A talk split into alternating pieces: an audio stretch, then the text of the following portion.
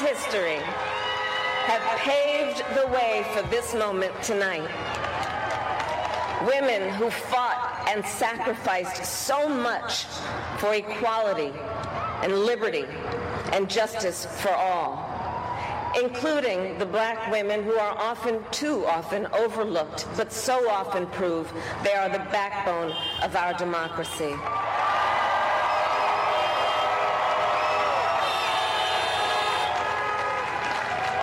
Women who have worked to secure and protect the right to vote for over a century, 100 years ago with the 19th Amendment, 55 years ago with the Voting Rights Act, and now in 2020 with a new generation of women in our country who cast their ballots and continued the fight for their fundamental right to vote and be heard.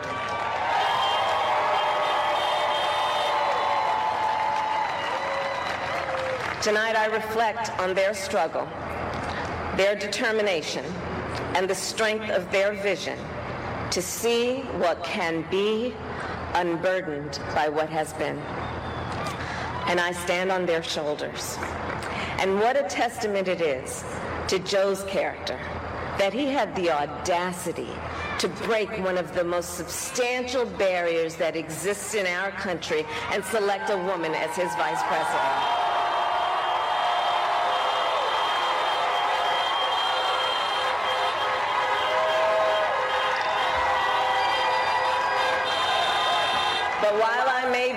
First woman in this office, I will not be the last.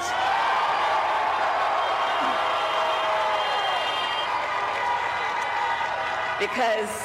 every little girl watching tonight sees that this is a country of possibilities. And to the children of our country, regardless of your gender, our country has sent you a clear message. Dream with ambition. Lead with conviction. And see yourselves in a way that others may not, simply because they've never seen it before. But know that we will applaud you every step of the way. 对，我们会看到说啊，他说了，今天晚上我可能是第一个当进入副总统办公室的女性啊，但实际上呢，这给所有的女孩做了一个示范，就是你们的梦想都有可能成真的。啊，我觉得对我们中国女性也是有一个激励作用的啊。当然，美国政治跟我们政治形态不一样，那他们是选举啊，那选举你就要讨好你的选举人啊。那选一个女性总统啊，进女性的副总统，因为他们说她有可能当上总统的，因为拜登已经年龄很大了，对不对？这四年任期里面，万一有什么差错，他就会自动的成为美国总统，那么美国就会迎来一个。第一个女总统 啊，这大家都在这么说的，就是她，但是她是一个信号，它就说明女性的力量被看见。所以呢，你要讨好你的女性选民，那么你要去找一个女的副总统啊。那在中国呢，是我们要讨好我们的女性消费者啊，所以呢，我们就要要有那些懂女性的人啊。那什么样的人最懂女性呢？啊，其就是呃，就是做女性用品的那些电商啊。然后呢，所以呢，在全职妈妈之后，我又做了一个研究，是关于女性电商的研究啊。那我也会跟大家讲一些，那嗯，就是我的研究发现啊。不过呢，已经讲了半个多小时，我感觉到可能大家会有点累，所以我呢，呃，多讲一点故事啊。这样的话可能会呃，嗯，这个呃，我就。就是女性她世纪的一个显著特征啊，除了女性的经济力量在增长之外，还有就是出现了非常多的女性领导。让这些女性领导呢，我们称呃称之为阿尔法领导。大家我有没有听说过啊？叫 A 领导啊，叫阿尔法或者叫 A 领导。那就他们的一个特点呢，就是他们一定要成为第一，要成为 Number One 啊。然后所以呢，他们意志坚定。然后他们是敢于跟别人唱反调的人，然后同时呢，相对来说呢，他们呢就会，因为他们成了一个女性的领导，所以他们就更能看到，然后他们的女性下属，这就女性领导为什么可以带动女性群体的提升的原因。啊，因为你只有一个女性的领导在，然后你才有可能打破这个性别天花板。因为有了第一个打破的，那就可能有第二个嘛。然后而且呢，在这个你就会发现说，啊，女性同盟的力量，啊，那有有多么的重要。哎，以前呢，我们常常有很多关于那种女领导的刻板印象啊，就会觉得女领导特别情绪化，女领导比男领导更加难伺候。啊，实际上呢，这都是因为女领导太少了，啊，而且呢，潜意识里面大家就觉得女的不应该当领导，啊，所以呢，你才会去挖掘啊，去丑化啊，去去建构这样的刻板印象。但实际上呢，现在我们会对于女性领导有更多更多正向的正向的呃认识啊。我为什么放她照片啊？她也其实那个就是美国的第一位女国务卿啊，然后就是相当于我们的女总理了。呃，然后她呢，呃，大家还有多少人认识她的？呃，对，有多少人认识她？啊，对，你们知道她叫什么？对，这没有几个人认识他了啊！但是很有意思，其实他现在还很还很活跃呢。呃，就是就是几大概几个星期以前，我参加一个网络会议，然后华南地区女性领导会议，然后让我惊讶的是，他居然在就是跟我们进行了远程的视频对话，啊，然后呢，他。我查了一下资料，因为当时我跟他对话的时候，我就感觉到他的思维特别清楚，然后他的一举一动哈，你仍然感觉非常有活力。然后所以后来我就查了一下他的资料，他已经八十六岁了。啊，八十三还是八十六？就总而言之啊，你你就你就会，呃，会觉得好像，因为他以前在我们印象当中就一直一出道就好像是很老了啊。但是呢，你没想到说过了这么多年啊，其实人家依然还活跃啊。那你就会看到说，这个领导力就是女性荷尔蒙，这个领导力哈，比那个什么东西都滋养人啊。同时呢，你也会看到说，当一个女性当了领导之后，她。明白为女性权利服务，呃，为女性权利、为女性群体服务，就是他的毕生责任了啊！所以他到八十多岁，他依然还非常活跃啊。那，嗯。我我们刚刚我就讲了哈，那有一个，比如说在在我们中国最大的一个女性群体啊，经济力量的崛起就是电商啊。大家想必也在生活当中有这样的一个感受哈，因为你很多东西都是通过啊这个网络来进行购物了啊，特别是日常用品。那这些日常用品里面呢，你在购物的时候有一个特点，也，跟我们以前的实体店不一样的地方，就是挺注重体验的。啊，一个是你购物时的体验，然后那个客服呃怎么样？然后呢，另外一个呢就是说你要退货啊，然后你要呃你要提意见呐啊，你要得评分呐。然后还有一个就是说，如果你用完之后你觉得不好，然后你就拉黑了；如果你觉得好，你可能就会推荐给其他人，口碑就非常重要。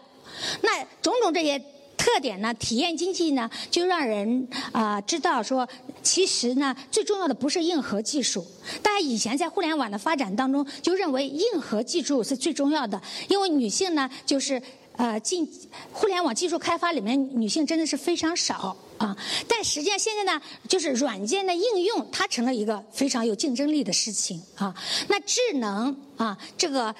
智能时代呢，最重要的是人的沟通，人的情商。人怎么样去可以去体验到其他人的感受？所谓的同理心，那这一点呢，其实就是女性擅长的啊。所以呢，大家就会看到说，为什么电商在崛起啊？为什么女性在崛起？但是电商有一个特点啊，有很多人做电商啊，或者是做微商，他是觉得呃这样的话呢，我的那个工作就是和家庭是可以兼顾的。为什么？因为我在家里面也可以办公啊，然后因为我有一台手机啊，然后我就可以不受呃时间和工作场合的限制啊。现实生活中呢，其实确实如此。因为我我为了做这个研究呢，我曾我就参加过一个五百人微商大会。啊，然后我发现很有意思，就是呃，当时那个微商大会请了很多名人啊，什么杨澜啊什么的啊，但是呃，那些人他们还在下面的那玩手机啊。今天你们都没玩手机啊？呃，对，那那个他们在玩手机干嘛呢？因为他们在还是在忙着自己的呃公司啊，或者什么什么一些处理。因为对他们来讲，无时无刻都是在工作。那这种无时无刻都是在工作的状态。啊，我也听了非常多的艰辛的创业故事。就有的人呢，我听到的一个案例就是说，一年三百六十五天，他每天晚上的睡睡眠就是只有四五个小时。你可以设想着说啊，对吧？正常人我们应该是七八个小时的睡眠，然后偶尔不睡熬夜也是可以的。但是他是一年哦都是这样的一个状态，那个状这个状态带来的是什么呢？其实就是女性的一个自我剥削，啊，对我们看到了这个电商经济、女性力量的崛起啊，然后以为给女性带来了非常便利的工作方式。让她可以家庭和工作兼顾，但现实告诉我们兼顾不了啊。所谓的兼顾，就是你不断的往内挖掘所谓自己的潜力啊。那但是人的潜力是其实它是有一个极限的啊，但是你还不断的去触碰那个极限啊，然后最后就变成了什么呢？其实很多人都会有情绪上面的问题，对，所以他们就会疯狂购物啊。啊，或或者有的人就会去啊，嗯，去很多人就会去那个身心灵啊，大家都听说过，身心灵本来是一个很好的一件事情啊，但是有的时候呢，就变成了一个变相的呃过分的强调啊，所谓灵魂的东西啊，然后他就就是说我只要相信这个东西啊，我只要我相信我能赢啊，我只要相信我不睡觉啊，但实际上呢，我的精神力量可以支撑我去做这件事情，那么我就可以。做成，啊，然后就忽忽略了人其实是一个肉体的机器啊，就是过分的强调所谓的心灵的力量啊，然后过分的强调所谓的啊，就是这种呃情绪管理啊，因为大家都现在都很喜欢谈情绪管理，实际上情绪管理呢，就是让你自己没有情绪，啊，就是让你自己把你自己情绪给消化掉。啊，然后听起来好像是非常的具有革命性的，呃，这种一个趋势啊，但实际上就是你的一个自我剥削，啊，因为人有情绪是正常的啊，你要考虑的是什么让你造成这种情绪，然后你再去处理那个情绪的根源。但是我们现在讲的情绪管理呢，都是你怎么去想什么方法来进行自我消化，啊，但。就是实际上长久以来对人的一个影响，可能是没办法估计的。到最后，大家可能就崩溃了啊。那我现在看的这些电商呢，呃，有很多人就是在崩溃的边缘了啊。那呃，这种崩溃呢，主要发生在他们的业绩下滑的时候啊。因为人如果一直出现这种经济增长的这个状况啊，他就好像打了鸡血一样的，然后好像什么困难其实都已经被掩盖了。什么样的矛盾都已经被掩盖了，但是，一旦这个呃，他的这个业绩啊出现所谓的这种下滑啊，那么大家就会觉得，哎呀，是不是我哪里有问题？是不是我做的不够好啊？是不是我没有采取什么什么样的方法啊？就会自我怀疑。那这种自我怀疑，再加上高强度的工作，就导致人变成是一个，我就说不堪重负啊。那在呃。我很多人呢，当然因为有钱了，所以就有很你会发现挺挺有意思的一个现象，就是我他们有钱了之后，也没有改变家庭里面男女分工，啊，虽然他们非常有钱了，啊，如果是一个男人非常有钱了，女的可能男呃女的可能就回家来做全职妈妈了，而且做的很开心，觉得自己是自愿的，啊，但是如果是一个。女的很有钱了，这是极少极少有男的说自愿的，我来做一个全职爸爸，啊，都是我遇到过特别多一起创业的女呃，就是女性创业，但实际上呢，就会把自己男性配偶也安插在公司里面，和自己看起来就是平起平坐的一个位置，但实际上呢，只是给男人一个。虚假的一个名称而已啊！做决定的话还是这个女性，啊，但是呢，这个男人需要在这个职场上面去维持他的自信心。所以在家里面呢，如果这个男人可以做到说你你你做什么我不管就 OK 了，啊，大部分女性呢就会去借助于家务劳动，啊，对。就请呃，还有还有一个我遇到的一个企业家，他是嗯，就是除了有有保姆、有司机，还有双方的老人，然后都在家里面，呃，就维持着他们这样一个家庭的运转啊。那所以那个他们实际上只是把陪伴孩子的时间保留了，然后其他的这些家务时间呢，就交给呃这个社会服务啊。这就是他们自我减压的一种方法啊。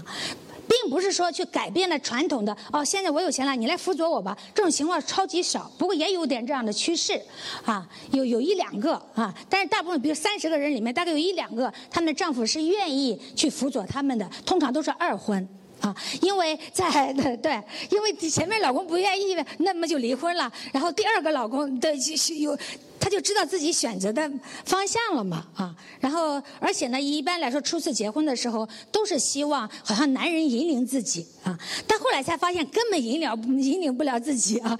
如果都是走向歧路啊，那最好的一个方法其实还是自己做决定。啊，那这样他基本上就是第二任老公啊，就会愿意承担啊家庭的一些所谓的家庭管家的一些责任，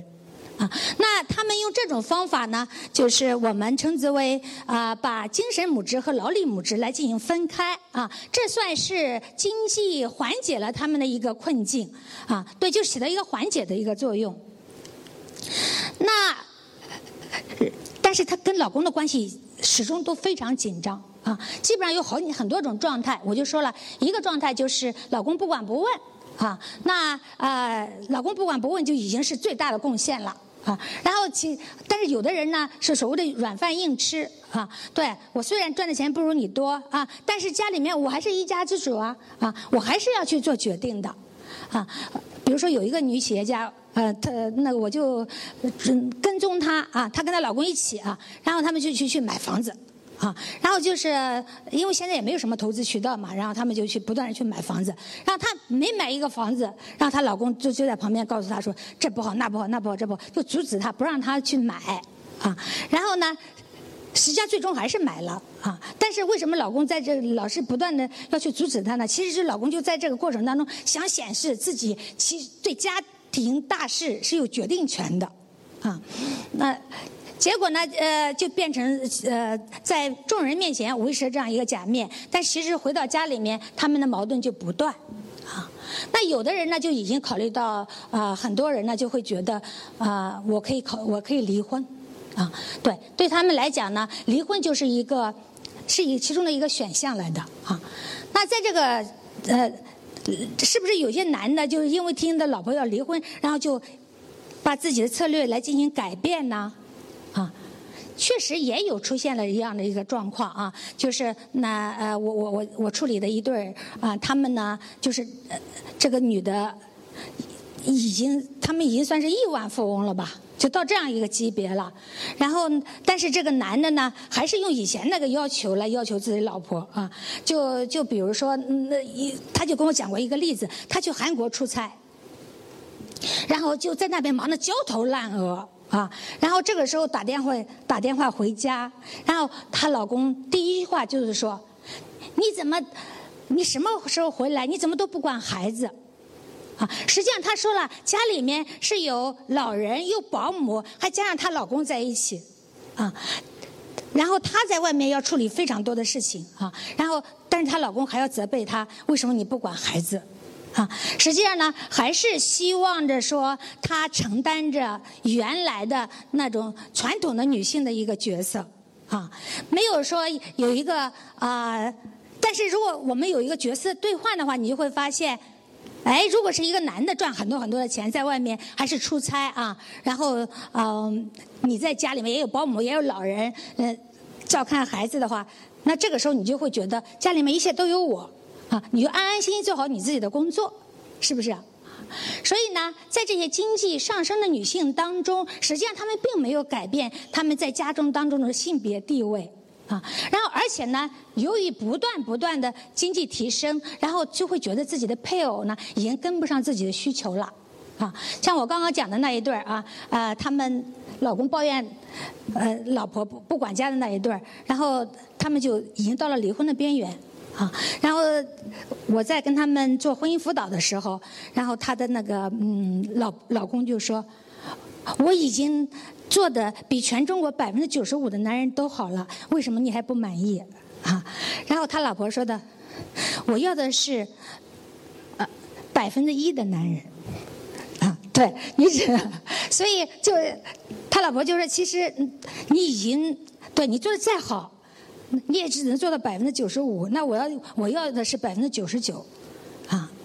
那这种情况之下呢，啊，有些人呢，他就会嗯没办法去跟自己的配偶在情感上面去得到一些啊我们常有的在婚姻关系里面那种温情是没有的啊。那他们有的人可能就出轨了啊，出轨了之后呢，就就对婚姻是有一个非常好的缓和作用的啊。但是如果不出轨呢啊，然后对造成的结果就是。丈夫也不改变啊，然后婚也离不成，处于一种僵持的状态，那怎么办呢？那他们其实就是求助于情感专家，比如我啊，对，然后求助于一些那个啊，他们有上很多很多各种各样的课，呃，我听说，比如武志红在我们广州也是非常受欢迎的啊，嗯，一天几万块，他们也去上课，还有周旋义啊，周旋义收获了非常多的女粉丝，然后我这访谈对象里面有有好几个人，嗯，就就是去去听他的课啊，都几千块钱。那么他们其实呢，就是把自己的一个情感的需求呢，就投射在一些社会化的服务上面，啊，不会从在家里面去索取了啊。然后用这种方式啊，他们看起来就非常非常的独立了，啊，对。所以呢，这种独立女性，一个是自我剥削，然后另外一个呢，就是把自己的情感需求从原有的。这种亲密关系框架里面切割，啊，实际上把亲密需求这一块也用社会化服务来代替了，啊，所以那那如果他们的配偶就变成了什么呢？就是一个工具人了，啊，对，这工具的作用就在于说给孩子一个完整的家，啊，然后或者是给呃，因为有些人的工作场合呢，还是需要有一个配偶出现的，啊，如果是如果是他们有一天放开了，就觉得说，嗯，对啊。有的有，现在很多人都开始这样想了，就觉得说，所谓完整的家，也是父母之间有爱的家，这才叫完整啊。虽然你待在这里，但是看着你就像是一个大型的家具一样的，就是碍眼啊，没有什么作用啊。那那还不如分开啊。这样的分开呢，其实也是另外一种形式上面的完整，因为我把不好的东西都切割了，我只留下好的部分啊。所以呢，现在是出现这样的一些呃特征啊。那我观察了一下他们的工作、家庭和自我是如何排序的啊。其实呢，就是当你的经济上升到一定程度的时候，大家会想想，你会把自我放在一个什么样的位置呢？工作、家庭、自我，实际上他们是把自我放得很高了。这个自我的需求跟经济的呃这个上升是有正向联系的。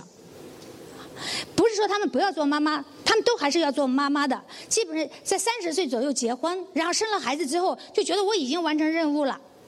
啊，有的人甚至觉得孩子呃跟他的亲子时间也是可以被代替的。啊，对，有的人刚刚我跟我讲了啊，他们不是分把自己的工作分成精神母职和劳力母职吗？但也有一个也有一些案例哈，他会觉得说。爸爸跟孩子好，也可以取代他在家里面的位置，啊，有一个这样的案例，她就是呃，因为她的她老公就比较配合，对孩子亲力亲为，呃，然后孩子跟他爸爸在一起待着特别好，然后对他来讲这就很好，他不觉得说，哎呀，好像又很失落啊，他就这样挺好的，啊，那这样的话呢，他就可以专注专注于他的工作，啊，对，然后专注于他自我的发展。那在这个里面呢，其实他们有非常多多的高阶的需求啊。那我就说了，呃，比比如说他们对于变美的需求啊，要要怎么样去变美啊？然后呢，要去结交，就更新自己的朋友圈啊，要去结交那些啊，在看起来，比如说以以前可能不是他们生活圈里面的一些人，但是现在呢，他们就会啊，比如说他可以和武正红成为朋友啊，哎。通过购买他的课程，然后进入他的朋友圈啊，这种都有的。那在这种情况之下呢，啊，就唯一很难更换的就是自己的配偶，但有的人也把这个配偶也给取代了啊，就是这是一个不断不断上升的一个过程。啊，有一个妈妈就告诉我说，因为她跟她呃那个丈夫正在进行拉锯战，因为她是想离婚，但是她丈夫不愿意离婚，嗯，所以她就告诉她有两个女儿，她告诉我说，她教育她的女儿。其实两个女儿才才那五六岁吧，呃五六岁七八岁，然后但是她教育她女儿说，将来你们不要进入一段不能接受的关系 啊，对，这就是她她自己的人生的一个经验啊，她觉得这个经验比那个赚钱什么的还更重要。